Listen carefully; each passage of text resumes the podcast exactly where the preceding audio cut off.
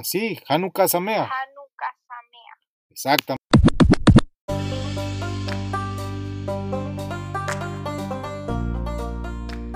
La abuela Carolina, ¿Cómo tenía que ser Navidad? pero pues nosotros no celebramos la Navidad. Nosotros celebramos un arbolito a la tradición antigua druida. Celebramos al Santa Claus de la Coca-Cola, al San Nicolás judío que regalaba juguetes en invierno. Y celebramos Hanukkah. Jesucristo ni siquiera nació en diciembre, Invierno o verano. es invierno en Israel. Es invierno en Israel. Estamos en el hemisferio norte nosotros. Tú estás en el sur, en el hemisferio sur, pero, pero Jesús no nació en el hemisferio sur. Estoy en verano. Sí, porque tú estás en el hemisferio sur. Pero en Israel, que dicen que nació en Belén en diciembre, es una mentira. No pudo haber nacido en esa fecha por muchas razones, entre ellas que se hubiera muerto congelado. Murió en primavera. Murió en primavera. Ah, no, pero nació en verano. ¿Y cómo van a ser en verano? En verano en Chile, pero no en Israel. Entonces, todas las personas se dedican, todas las personas profanas, todos los católicos, todos los cristianos se dedican a beber, se dedican a comprar cosas, se dedican a, a regalar cosas, se dedican a preocuparse por el dinero. Y no se preocupan por las cosas importantes del Señor al que admiran.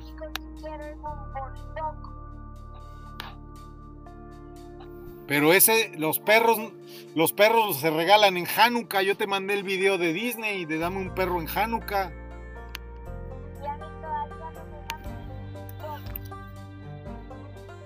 Tú no recibiste el video que te mandé. No. Sí, te lo mandé. Yo te mandé un video. Ah, sí. Sobrinito. Sí. Entonces, ¿por qué? Todavía estoy esperando. Pues lo vas a seguir esperando porque este año no te llega, ¿eh? Difícil. Da canijo. Mira, hija, la verdad de las cosas es que tienes que hacer una introspección, tienes que recogerte en las tradiciones que tienen verdad y dejarte de las patrañas católicas del consumismo y las patrañas católicas de que nació el niño Dios, porque Dios no es niño y no hay niño Dios. Dios es una cosa muy compleja que tú tienes que descubrir cuando seas adulta. Es algo muy complejo, muy difícil de comprender. No es un señor de barbas, ni tampoco es el papá de nadie terrestre. Eso es algo, es una ofensa contra... Comprendo. Tú comprendes, pues Papá, tampoco, tampoco puedes adorar a Jesús. Dios no es Jesús. Pues No, no, porque Jesús es el Hijo de Dios. Y- como como, como yo también, yo también soy hijo de Dios y tú también. yo también. Entonces te van a mandar a la hoguera, los de las los de la Santa Inquisición te van a mandar a la hoguera y el Papa te va a excomulgar y va a decir que eres una una ¿cómo le dicen? que estás cometiendo una blasfemia por compararte con Jesucristo, Dios, Cristo Jesús. Para ellos es Dios y están equivocados. Solo hay un Dios, ¿eh?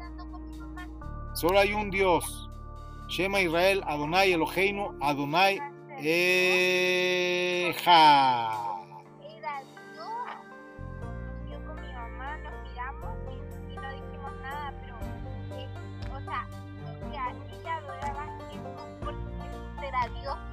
Está loca. Yo miré a mi mamá y yo le, yo le dije, mamá, Jesús no es Dios, Dios es tu hijo, Dios no está mirando desde arriba. Es, es hijo de Dios igual que todos nosotros. Y fue un humano, fue un humano como cualquiera. Es un profeta. Es un profeta igual que Moisés, igual que Abraham, igual que Mahoma, igual que Buda, igual que Siddhartha Gautama. Es un profeta. Sí, pero hay otros que han resucitado. También Lázaro resucitó y no por eso lo adoran. Pero yo siempre Pero díselo eso a un padre católico o a un cristiano y vas a ver cómo te linchan, ¿eh?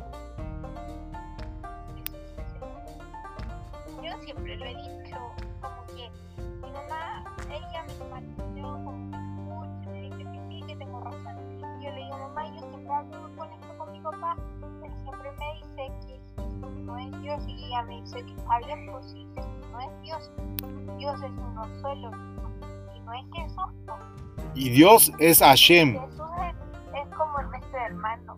Y Dios es Hashem. ¿Sabes qué, ¿Sabes qué significa Hashem? ¿Sabes qué significa Hashem? Dios. El innombrable. Ni siquiera lo tienes que nombrar.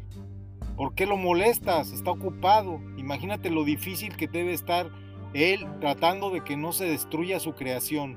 Que los humanos todos los días se esfuerzan por acabar con su creación. Debe estar muy ocupado para que lo estén molestando todo el tiempo. Dios esto, Dios lo otro. Dios dame un trabajo, Dios dame una esposa, Dios dame dinero, Dios dame salud, Dios, Dios. No sé cuántos millones de tontos hay pidiéndole cosas a Dios. ¿Tú crees que Dios, Dios no tiene tiempo para ellos? Obvio que no. Aquí estamos, aquí en este mundo estamos solitos y si queremos que, si queremos que nos escuche, tenemos que hacerlo con verdaderas oraciones, con verdaderas verajó, verajot. Las verajá no son estas que enseñan los cristianos ni los católicos, esas no sirven. Entonces hay muchas cosas que tú vas a ir descubriendo, ya verás, poco a poco.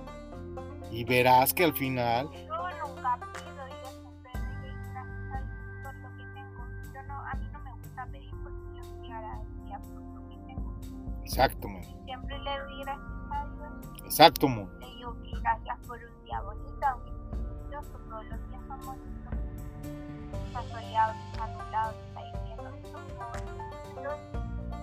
Exacto. Entonces, tengo que dar tengo que darle gracias a Dios por la comida, por las cosas que tengo, por un día bonito, por la salud, por todo. Le tengo que dar gracias. y eso no está bien visto ni por los cristianos ni por los católicos. Entonces, la única comunidad donde cabes con esas ideas, que es el pensamiento liberal y una teología libre, la única tradición que te va a poder comprender es la tradición judía, es la única. Las demás están equivocadas. Y la tradición judía es tan bonita que ningún hombre tiene más autoridad que tú. Tú directamente puedes hablar con Dios. Tú directamente, no necesitas al rabino. De hecho, el rabino es un empleado de la comunidad. Lo contratan para que cuide el templo, para que hagan la limpieza bien, para que nos haga comidas ricas, para que nos ayude a rezar, porque él habla hebreo, porque él sabe leer los libros hebreos, sabe leer la Torá. Él, él ha estudiado, ¿verdad? Por eso le paga la comunidad, pero es un empleado. Si el rabino se porta mal, lo echan y traen otro rabino. ¿eh? Como al, al abuelo de Claudio, que era el rabino de ahí de Concepción, lo echaron y trajeron a Martín. Y Martín tuvo que dejar la sinagoga porque no había judíos.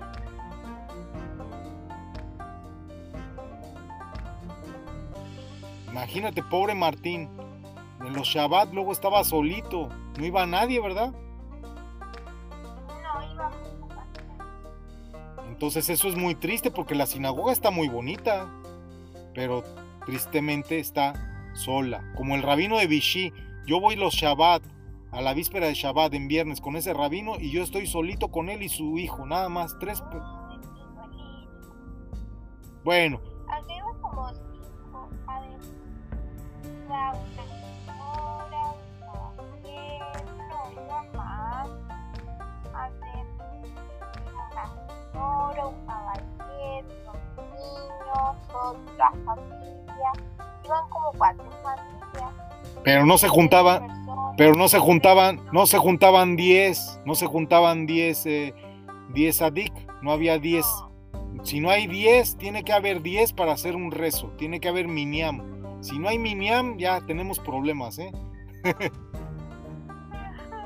bueno, chiquita, te voy a dejar. te- todo, te- ¿Tienes todo qué? algo, Tienes... Vayas a dormir. Nos vemos, chiquita, te quiero mucho, te mando un beso grande. ¿eh? Shabbat Shalom, ¿eh? Shabbat Shalom, ¿eh? Y Hanukkah Sameach.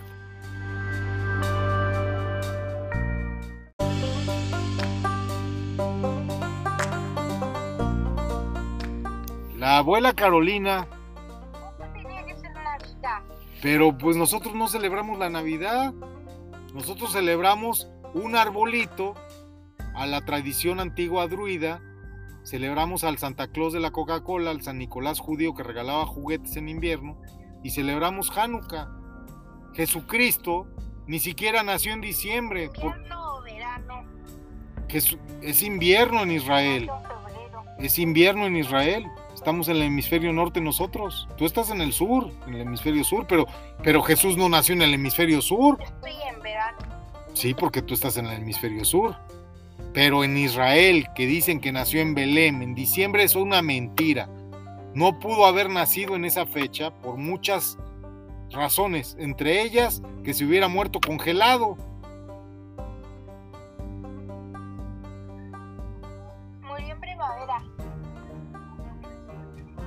Murió en primavera. Ah, no, pero nació en verano. ¿Y cómo van a ser en verano? En verano en Chile, pero no en Israel. Entonces, todas las personas se dedican Todas las personas profanas, todos los católicos, todos los cristianos se dedican a beber, se dedican a comprar cosas, se dedican a, a regalar cosas, se dedican a preocuparse por el dinero. Y no se preocupan por las cosas importantes del Señor al que admiran. Un bulldog. Pero ese, los perros, los perros se regalan en Hanukkah. Yo te mandé el video de Disney de dame un perro en Hanukkah.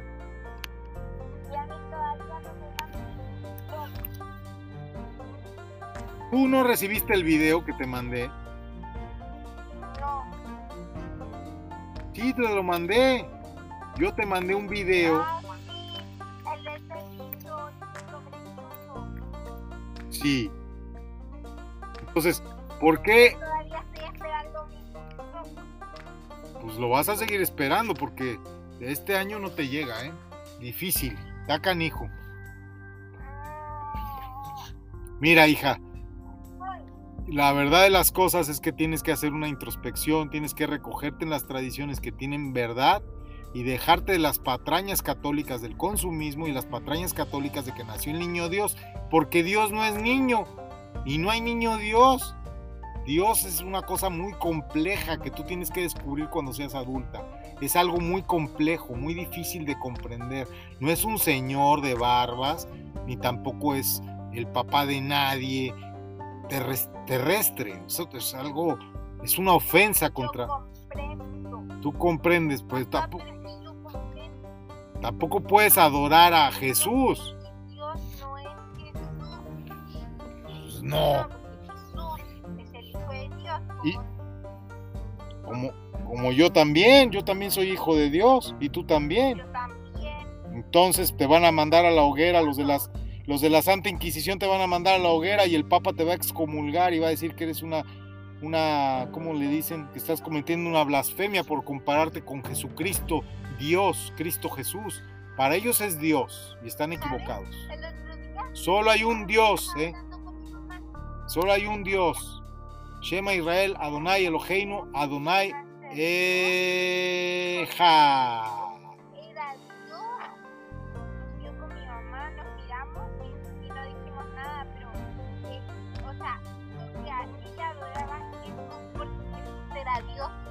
Está loca. Yo miré a mi mamá y yo le- yo le dije, mamá, Jesús no es Dios, Dios es único, Dios no está mirando desde arriba.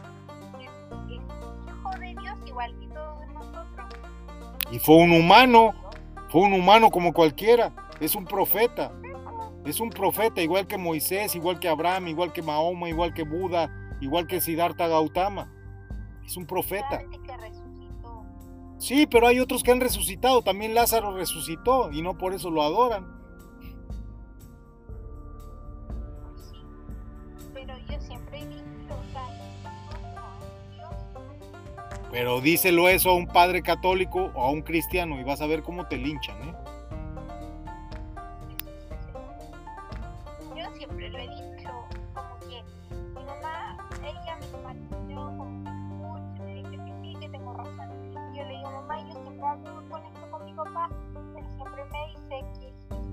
Es Dios y ella me dice que pues sí, Jesús no es Dios, Dios es uno solo y no es Jesús, pues. Y Dios es Hashem. Jesús es, es como nuestro hermano. Y Dios es Hashem. ¿Sabes qué, ¿Sabes qué significa Hashem? ¿Sabes qué significa Hashem? el innombrable. Ni siquiera lo tienes que nombrar. ¿Por qué lo molestas? Está ocupado. Imagínate lo difícil que debe estar él tratando de que no se destruya su creación. Que los humanos todos los días se esfuerzan por acabar con su creación. Debe estar muy ocupado para que lo estén molestando todo el tiempo. Dios esto, Dios lo otro. Dios dame un trabajo, Dios dame una esposa, Dios dame dinero, Dios dame salud, Dios, Dios. No sé cuántos millones de tontos hay pidiéndole cosas a Dios. ¿Tú crees que Dios, Dios no tiene tiempo para ellos? Obvio que no. Aquí estamos, aquí en este mundo estamos solitos y si queremos que, si queremos que nos escuche, tenemos que hacerlo con verdaderas oraciones, con verdaderas verajó, verajot. Las verajá no son estas que enseñan los cristianos y los católicos, esas no sirven. Entonces hay muchas cosas que tú vas a ir descubriendo, ya verás, poco a poco. Y verás que al final...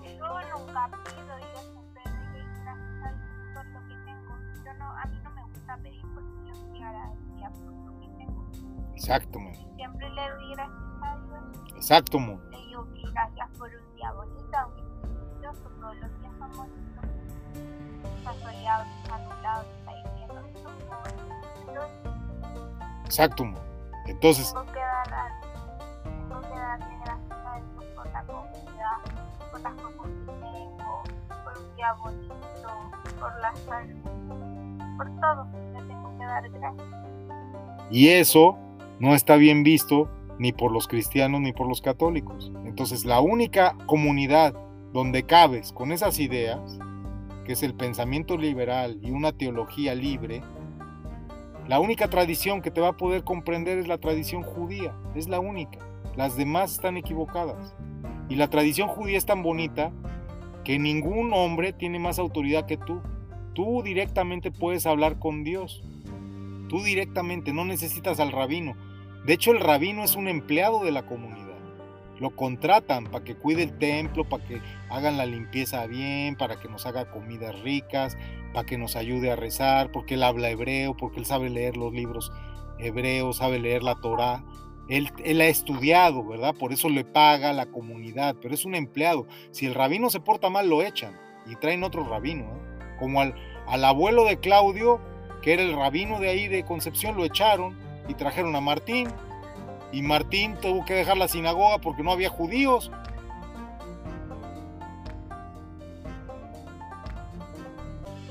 Imagínate, pobre Martín.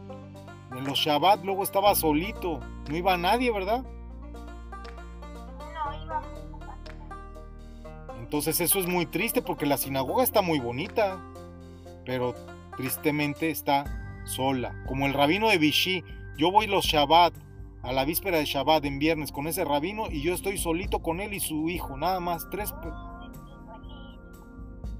Bueno.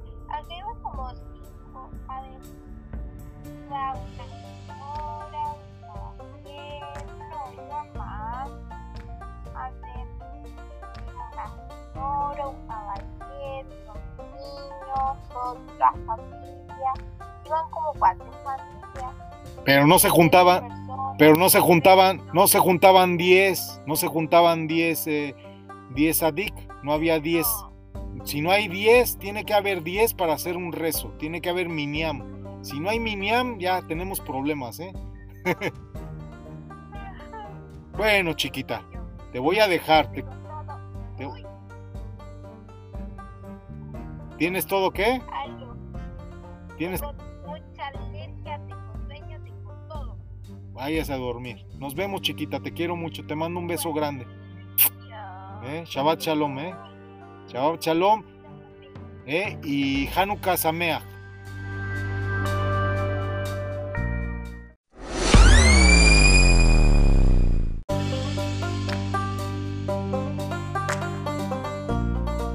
¿Tú te acuerdas de que tu abuelito hizo el barzón, ¿no? Para defender a la gente que debía dinero. Entonces yo a tu abuelo, yo a tu abuelo le voy a prender, yo a tu abuelo le voy a prender una velita el día lunes. Va a ser la última velita de Hanukkah. Ahorita se prenden velas desde el 18 hasta el 26 por Hanukkah, que es una fiesta muy importante que tú necesitas conocer, porque luego tú se te olvidan tus tradiciones ancestrales.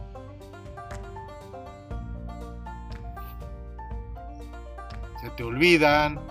A ver, ¿cuál es la historia de Hanukkah? Me gusta recordar mucho.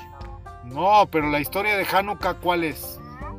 Hanukkah, Hanukkah, la historia del Festival de las Luces, las nueve velas, ¿qué significan? ¿No te acuerdas?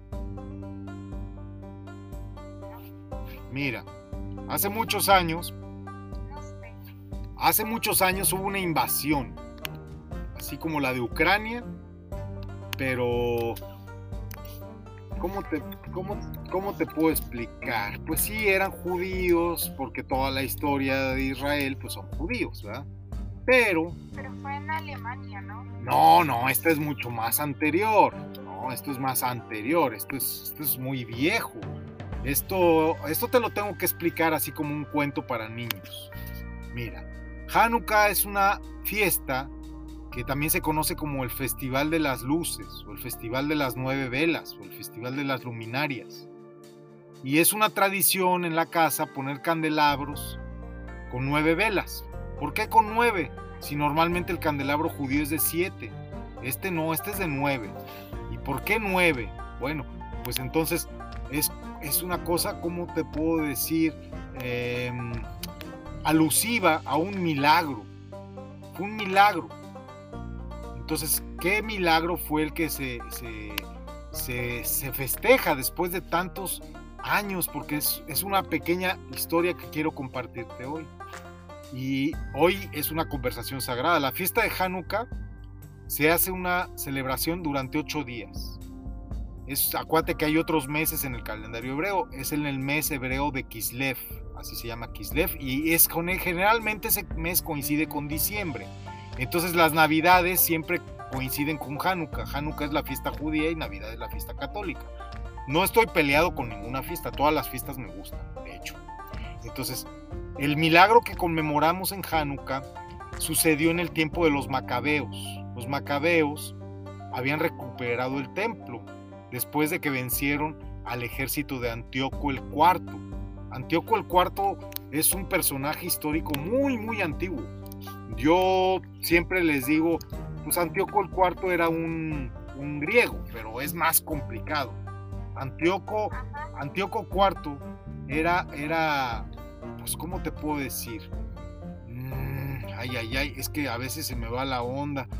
Es un, es un, este, no es un emperador, ¿no? Porque los emperadores, acuérdate que eran los griegos. Antíoco el IV es, es, es como, ¿cómo te explico? Antíoco el IV era, mm, tenía otro nombre primero, se llamaba Mitridates, pero adoptó el nombre de Antíoco cuando tomó el trono después de la muerte de su hermano mayor que también se llamaba Antíoco. Entonces él se llamó Antíoco IV, su hermano era Antíoco, Antíoco III.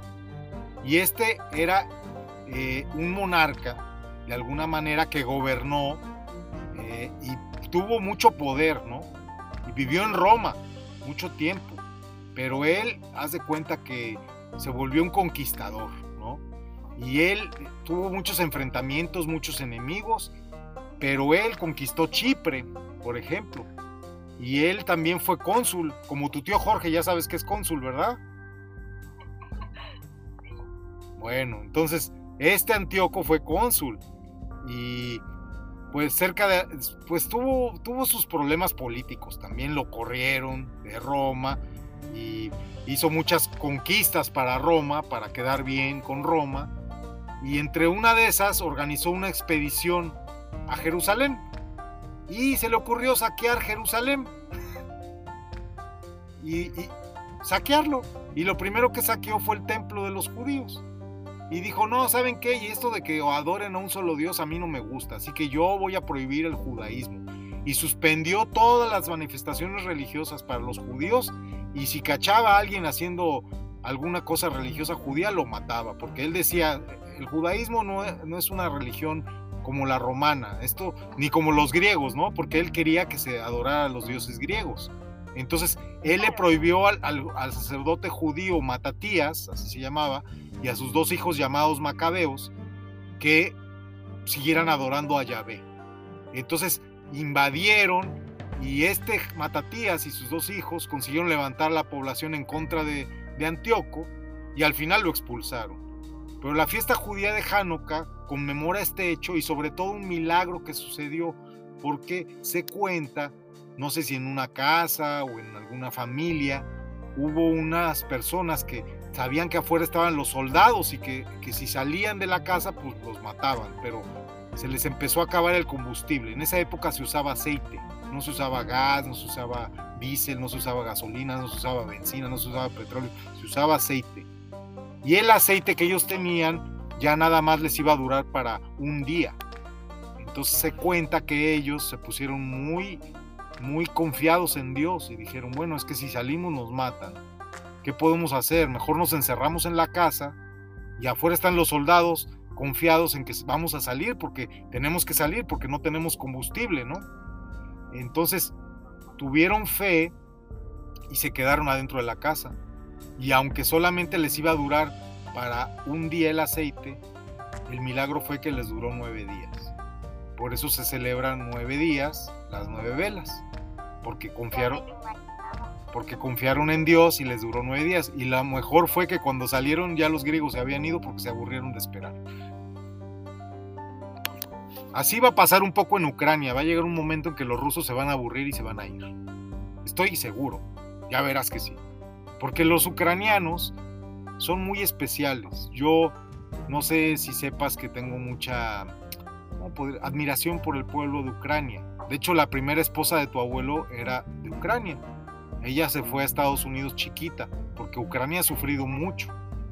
Y esa señora y su papá eran ucranianos. Llegaron a Nueva York y se hicieron americanos como ciudadanos refugiados. Judíos ucranianos. Judíos de Ucrania. La señora Helen Chaskan y el señor George George Lincoln Chaskan, que él se puso, él se puso George Lincoln cuando llegó a Nueva York, a la isla de Ellis.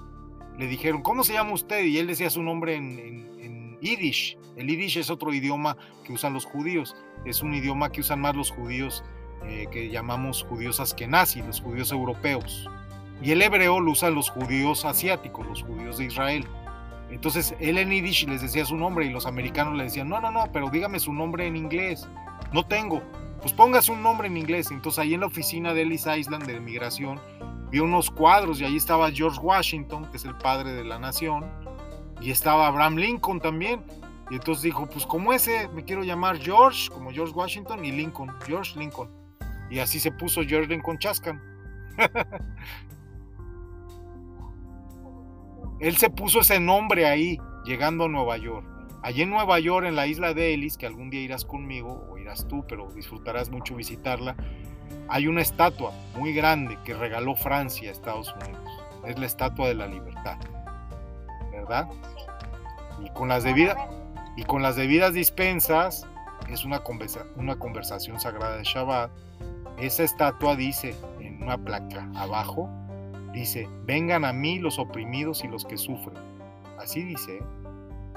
Y esa es la promesa de los Estados Unidos con todas las personas que sufren, que pueden ir a Estados Unidos y hacer una vida nueva. Pero últimamente esa promesa no la están cumpliendo los gringos, andan deportando mucha gente. Entonces ya te conté por qué celebramos Hanukkah. Yo la última velita se la voy a prender a tu abuelito y le prendí cuatro velas a cuatro amigos y ahorita le prendí una vela a una amiga. Tengo una amiga en Barcelona que quiero mucho que se quedó viuda, que conocí a su esposo, fuimos amigos con su esposo, yo siempre fui amigo de ella y de su esposo, de los dos, y se quedó viuda, murió su esposo de cáncer y andaba muy triste. Sí, es una mujer muy especial ella. Sí sabes quién es, es la negrita, la que tiene al nieto, el chico patojo, que yo a veces lo cuidaba allá en Barcelona, ¿te acuerdas? Un negrito. Esa señora es viuda de Antonio. Se acaba de morir Antonio hace poco. Sí, murió de cáncer Antonio. Ya, está grande, ¿eh? ya es abuelita, ya tiene, ya tiene su, su nieto, su nieto, el, el chico patojo ya creció, ya tiene creo que nueve años. Hoy me acordé de ella y le prendí la velita a ella. Y tengo otras tres amigas que quiero mucho que les voy a prender también su velita. Bueno, de hecho ya voy, a ver, el 18 le prendí una vela a un amigo, el 19 a otro amigo, el 20 le prendí El 20 le prendí, creo que a, tu, a mi primo Rodrigo. El 22 le prendí a otro amigo. Y hoy 20... Tengo una duda. Dime. Ah, porque precisamente es una fecha que tiene que ver con la muerte. Es el final del otoño.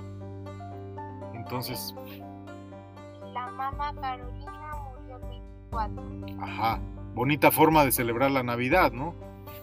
Bonita. Claro. Dijo, mejor me voy al otro mundo, aquí está muy aburrido. Exactamente. También murió en diciembre. Me parece que sí, el primo Luis Vicente. ¿Y quién más?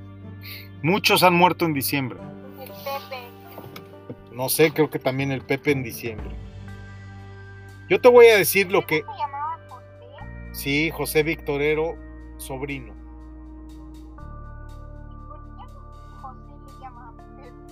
Ah, esa es una historia muy interesante. Mira, hay un personaje histórico. Hay un, sí, a mí también me dicen Pepe a veces y también me dicen José, pero José sin acento, porque hay José y hay José. Yo soy José, sin acento. Yo soy José, Joseph o Yusef. Porque hay José y hay José. Yo soy José. Sí, yo soy José, no José. Yo soy José Vicente. Yo tengo muchos apodos. A mí me dicen, me dicen José, me dicen bicho, me dicen bichito, me dicen bichón, me dicen chente, me dicen el pingüino, me dicen el rabino, me dicen el doctor B. Tengo muchos apodos, ¿eh? muchos. Me dicen broso también, me dicen el chequecitos, también me dicen el chequecitos. El chequecitos también. Pregúntale a tu mamá, se va a reír mucho. pero dile, dile, dile, mamá, ¿por qué le decían el chequecitos a mi papá? Dile, dile. Bueno.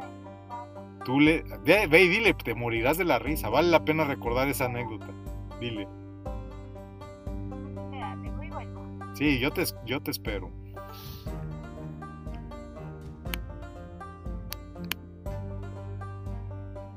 Pues a mí me decían el chequecitos porque soy como el del chiste, ¿no? O sea, yo abrí una cuenta de banco a lo que regresa mi hija cuento esta anécdota y yo sabía que me iba a llegar dinero, que me iban a pagar. Tenía mucha gente que me debía dinero, eran los tiempos de la crisis en México después de la devaluación terrible que tuvimos a la salida del presidente Salinas de Gortari, cuando llegó el presidente Cedillo y había una devaluación tremenda, una crisis económica, todo el mundo debía dinero. Y entonces yo abrí una cuenta, Dice que no sabes. Pues mira, ahorita hice una, una breve introducción y te lo cuento breve. Eran unos tiempos muy difíciles en México, todos debíamos dinero, a todos nos debían dinero. Era terrible, o sea, y nadie... No, no, no, esto pasó en el año 94, del 94 al 95 y yo este, me quedé como hasta el 98, 99 muy, muy mal de dinero, muy mal, muy mal. Entonces, haz de cuenta que yo el, el año 94 yo abrí una cuenta de banco en Banjército, el Banco del Ejército.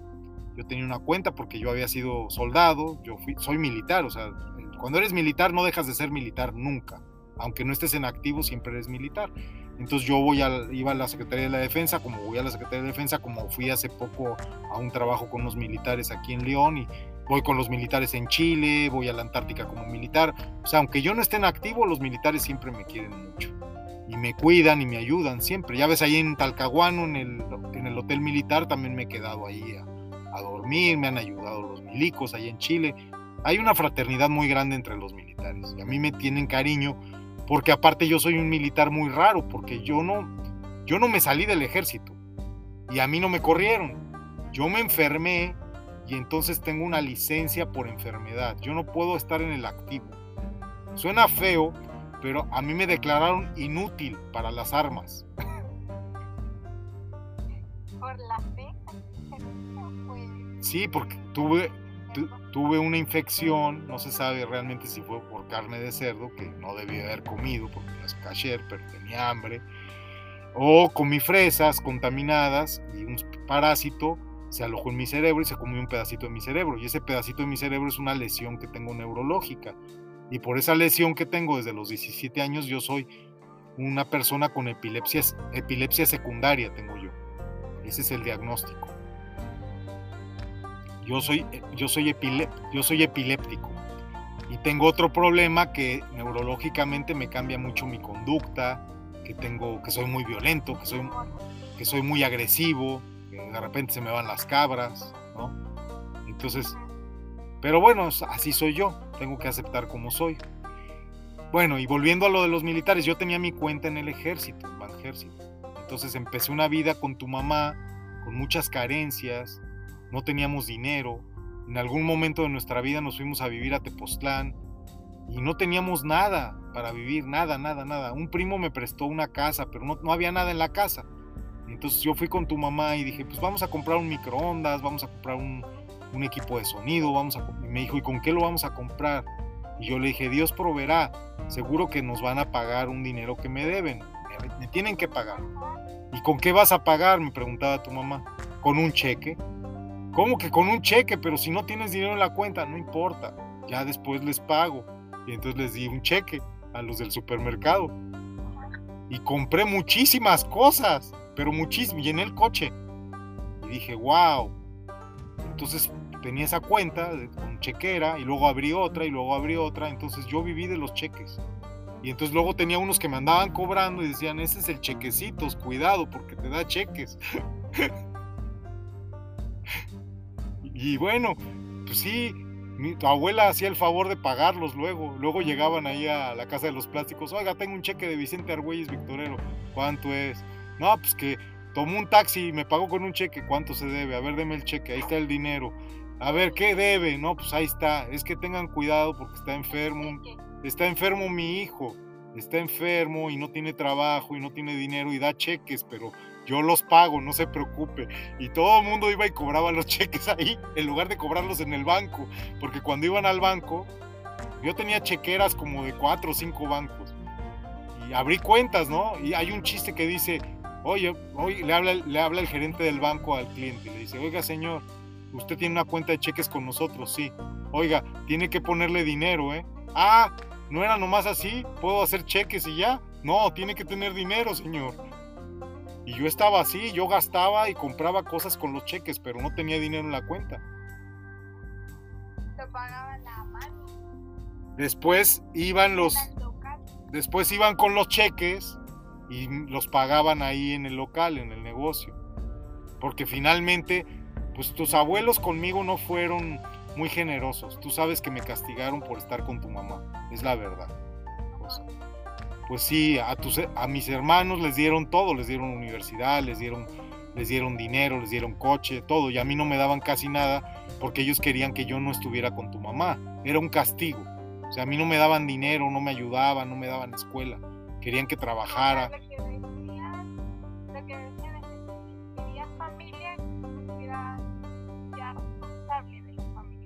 Sí, pero ¿cómo me iba a ser responsable si yo era un niño? Yo tenía, yo era un niño, yo era muy chiquito, ¿me entiendes?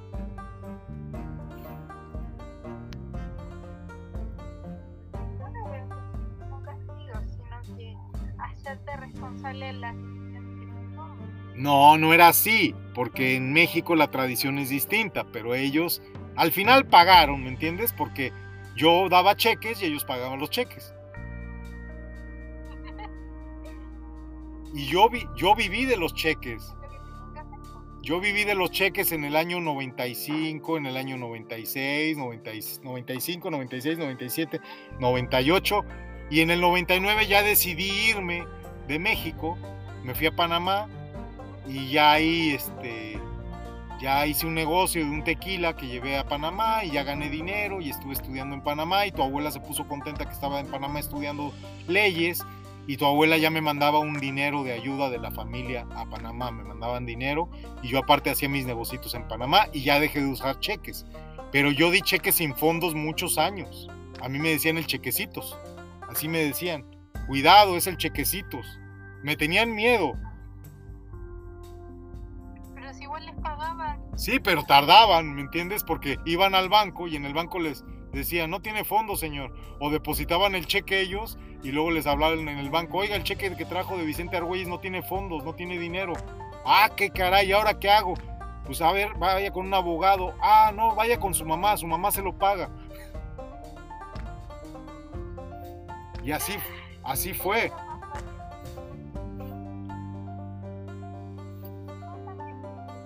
No, o sea, todos los cheques, todos los cheques se pagaron, pero no se pagaron en el banco, se pagaron en la casa de los plásticos. Y es una de las cosas por la que es una de las cosas por la que mis hermanos me odian, porque dicen, "Este desgraciado daba cheques y mi pobre madre los tenía que pagar, maldito y no sé qué." Y pues yo tenía de algún de alguna manera que comprar cosas, ¿me entiendes? Igual yo trabajaba y hacía mis negocitos y mis cosas, pero nos las vimos muy duras. Nos, nosotros tuvimos años muy difíciles, pasamos mucha pobreza, nos castigaron mucho, mucho, mucho, estuvimos castigados muchos años. Y no fue igual con Jorge, porque a Liz le ayudaron mucho, a Jorge, mi hermano, lo ayudaron mucho, le dieron la casa de 5 de febrero para que pusiera su negocio, él alquilaba, él cobraba rentas, a mí no me dejaban hacer nada, nada, más que trabajar como obrero ahí en la fábrica o trabajar ahí como vendedor en la tienda y me pagaban una miseria. Tu abuela me daba 350 pesos, que son como, imagínate, 17 dólares a la semana. Eso me pagaba. Con eso, y no me daba el dinero. Yo iba con tu mamá y tu abuela al súper y ella pagaba el súper. Me controlaba todo. Y es que tenían, tenían miedo que yo me volviera drogadicto, me volviera alcohólico, porque por eso no me querían dar dinero, porque decían, no, este se va a poner a beber o se va a poner a drogarse. Y yo nunca fui alcohólico ni, ni drogadicto, nunca, nunca me gustó eso. Y tampoco fui mujeriego porque yo nunca tuve problemas de mujeres. A mí las mujeres siempre me han sobrado, siempre. Siempre fui muy afortunado con las mujeres. Y nunca, nunca conquisté a ninguna mujer con dinero, nunca. ¿eh? Siempre me quisieron las que me quisieron y me conocieron pobre. Nunca, nunca hice gala de que yo tuviera dinero. Siempre sabían que no tenía dinero. Es chistoso, ¿no? Porque yo toda mi vida preferí dedicarme a estudiar, a la masonería, a otras cosas que no dan dinero. Yo dediqué mi vida a muchas otras cosas, a la Antártica, a la masonería, a estudios de otro tipo, y batallé mucho para terminar mi carrera de derecho. Para tener el doctorado en derecho me tardé cuántos años, hasta el 2017 pude tener un título.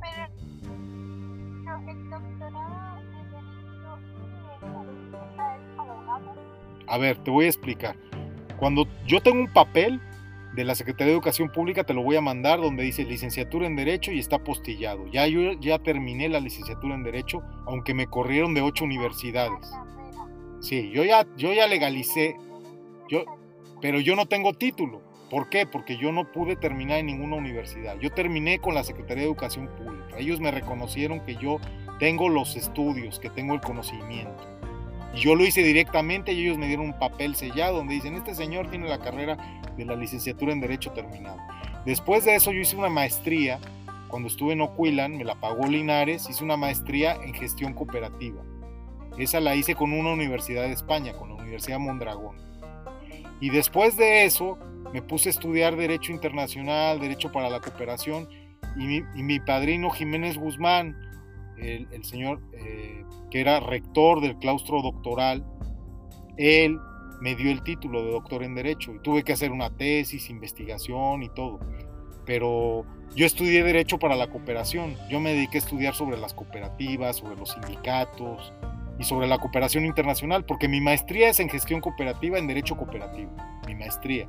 Y mi doctorado es doctorado como especialista en Derecho para la Cooperación Internacional yo hice una tesis sobre cooperación internacional y todo. La hice en Estados Unidos. La tengo publicada y todo. Está en la biblioteca de Pomona mi tesis. Y, y, terminé, pero después de muchos años. Y después de que me corrieron de ocho universidades. Y siempre me corrían porque no tenía dinero para pagar la universidad. Siempre era el mismo problema. Y tus abuelos no me daban dinero. me, me decían, no, tú tienes que pagarte, pero ¿cómo? Si a mi hermana le pagan la universidad. Sí, pero tu hermana no, no hace política, tú siempre te peleas, siempre armas sindicatos, siempre luchas, siempre es un problema contigo siempre. Y, y sí, yo siempre he sido así. No, nunca lo aceptaron. Hasta el día que se murieron no lo aceptaron. Nunca me aceptaron como soy yo. Yo soy una persona inconforme con la sociedad. Yo siempre he sido un luchador. Y es curioso porque tu abuelo luchaba también desde las organizaciones sociales, desde el Barzón, desde antes. Tu abuelo estuvo en el Partido de la Revolución Democrática con Cárdenas. Tu abuelo fue fundador de la Fundación para la Democracia, del PRD con Cárdenas, fue fundador tu abuelo. Y eso lo hicieron como rebeldes porque se salieron del PRI, se pelearon con los del PRI, porque tu abuelo estuvo en el PRI muchos años. Igual que López Obrador también estuvo en el PRI. Y con Cárdenas se salieron y los querían matar en México, ¿eh? andaban persiguiéndolos. Y se salieron, hicieron ese partido, poco a poco fueron ganando espacios, ganaron el gobierno del DF con Cárdenas, primero el, ingeniero Cárdenas, que tu mamá lo conoce, que anduvo tu mamá en campañas con Cárdenas, hasta le decían que sí era su hija porque se parecen. Y el ingeniero Cárdenas es una persona que quería mucho a tu abuelo, pero tu abuelo siempre fue una persona muy rebelde. Y tu abuelo quería que yo no fuera rebelde.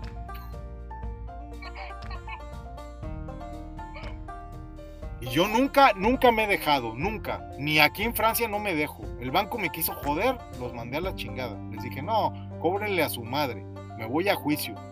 No, que los de la compañía de teléfono, yo firmé 5 euros, yo no les pago más de 5 euros. No, que los recargos porque usted no tenía dinero, me vale madres, no les pago. Si quieren que les pague, les pago 5 euros, que es lo que yo firmé. No, pues le quito la línea, quítale los del seguro, yo firmé 20 euros, no 21 ni 22, no, que es que ya subió, subió su madre, quítenlo, no lo pago. Que el seguro del coche, que me lo suben 50 centavos, no lo pago, porque yo sé de leyes, yo sé de leyes. Ahora, tú dices, ¿eres abogado? No. ¿Por qué? Porque yo siento lástima por los abogados.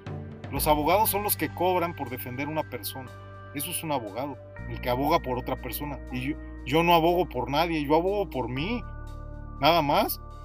A mí no me gusta defender a nadie. Con defenderme a mí mismo ya tengo para toda la vida. Pero sí podría. Sí podría, pero para mí ética, ¿sabes lo que es la ética, no?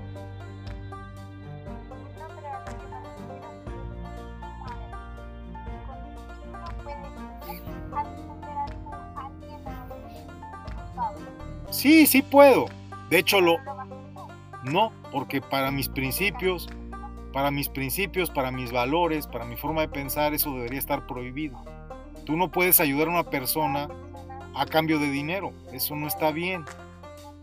Porque es una persona que está sufriendo, es una persona que a lo mejor tiene a su familiar en la cárcel o es la misma persona que está en la cárcel.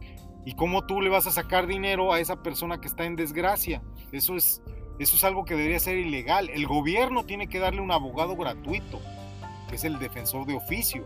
Cuando yo tuve problemas legales la última vez con tus tíos, que me fui al reclusorio 27 días, a mí me defendió el abogado gratuito y mi esposa.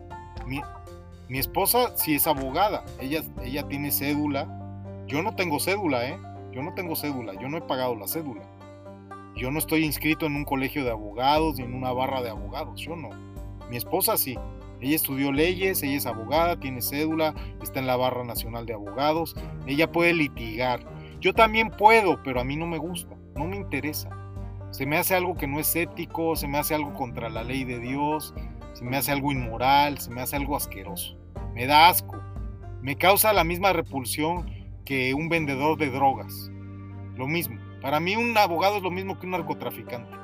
Para mí es lo mismo. Y tengo amigos abogados y compañeros abogados, pero yo no soy abogado, yo soy jurisconsulto. Esa es la diferencia. El jurisconsulto no es lo mismo que el abogado.